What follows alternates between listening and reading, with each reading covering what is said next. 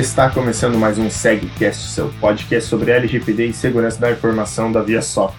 Estou aqui para conversarmos hoje sobre quais os impactos da LGPD sobre os atendimentos de suporte. Então, pessoal, a gente começa esse episódio ainda sem uma definição da Câmara dos Deputados sobre a LGPD. Isso ainda está aguardando o despacho do presidente da Câmara para poder ser votado. Pessoal, vamos falar sobre quais os impactos da LGPD no dia a dia do setor de suporte nas empresas. Eu vou falar hoje dos dois principais impactos que eu vejo na, da LGPD dentro do suporte, mas nos outros episódios a gente vai conversando sobre alguns outros pontos que vão aparecendo, que eu vou conseguindo comentar com vocês.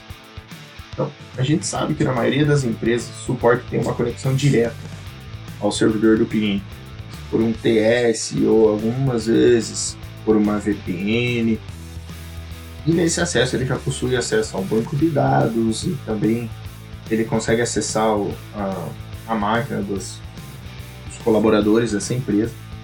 E a gente sabe também que isso é, é muito feito pelas empresas porque agiliza muito o atendimento e a resolução dos problemas.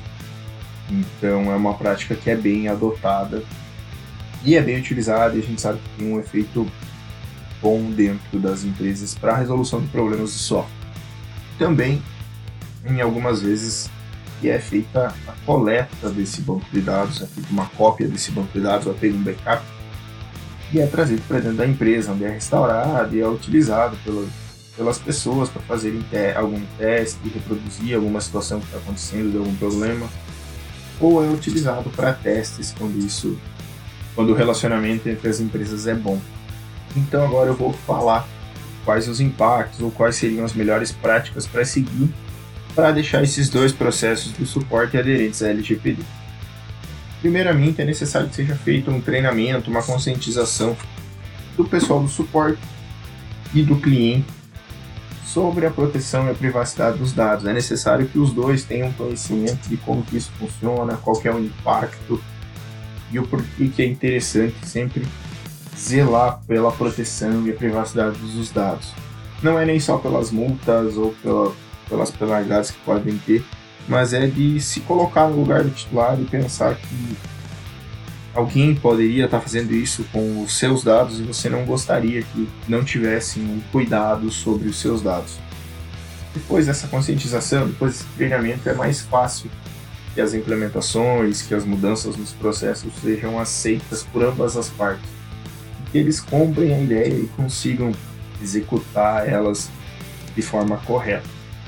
E visando a proteção, a privacidade dos dados e a segurança da informação, é interessante que a forma de conexão entre o suporte e o servidor ou as máquinas do usuário seja reavaliada. É interessante que seja utilizada uma ferramenta que permite que o cliente veja o que está sendo feito e manipulado pelo agente de suporte.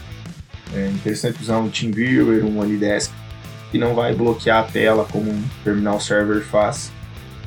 E o cliente tem que dar um aceite, ou tem que na hora passar um usuário e senha para que esse agente consiga conectar.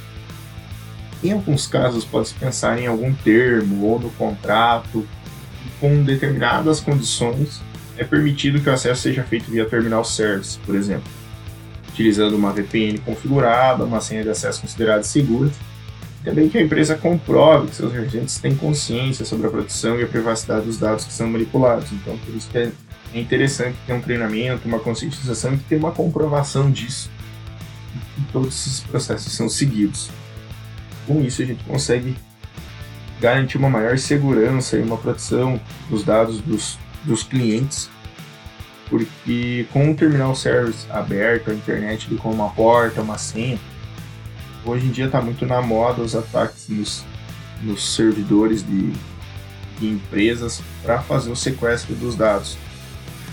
Então, quanto mais medidas de segurança a gente conseguir implementar nessas nos servidores e nos processos das empresas, melhor para ambas as partes. A gente sabe que quando isso acontece, é, o incômodo não é só do cliente, também as empresas de software sofrem com isso precisam restaurar, precisam reconfigurar algumas coisas e se pode evitar, é melhor evitar. Para coleta e a cópia das bases de dados desses, desses clientes. é necessário que seja dado um consentimento por parte do cliente e que o agente de suporte siga um protocolo seguro de cópia, cópia, transferência e armazenamento das informações. Por exemplo, trazer através de uma VPN, trazer esse, esse banco de dados criptografado, ou, utilizar uma pasta da nuvem, só o cliente e a empresa têm acesso, com uma gestão de acessos bem clara e definida. E quando possível também, ele quando ele restaurar essa, essa base de dados dentro da empresa, ele consiga realizar a anonimização das informações disponíveis no banco de dados. Assim, ele consegue garantir que não haverão vazamentos dos dados pessoais dos titulares dos dados. Então, é necessário que a gente possua conhecimento dos procedimentos que devem seguir quando lidam com informações pessoais dos clientes.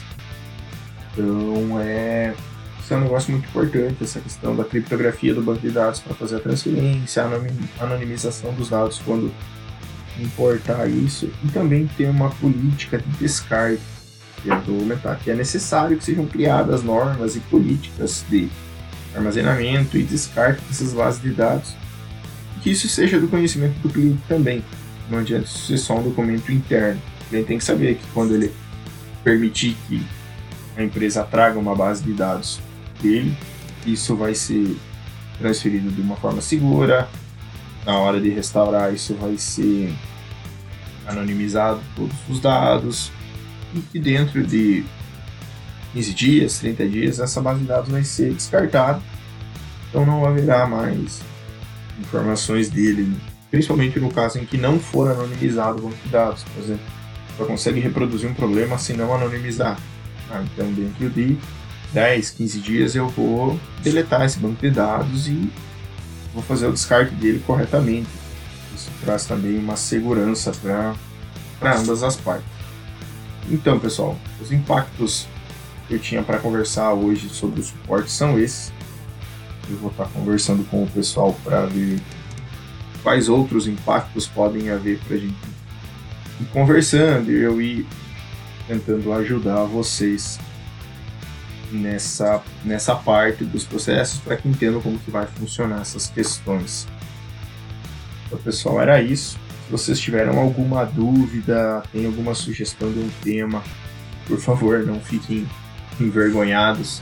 Podem mandar um e-mail para sgsi@viasoft.com.br e aí eu consigo gravar um episódio para conversar com vocês, como fiz no episódio passado ou consigo, talvez, se for uma, uma dúvida mais particular, eu respondo um e-mail para vocês e a gente vai, vai se ajudando, tá bom? Um abraço, pessoal, e até a próxima.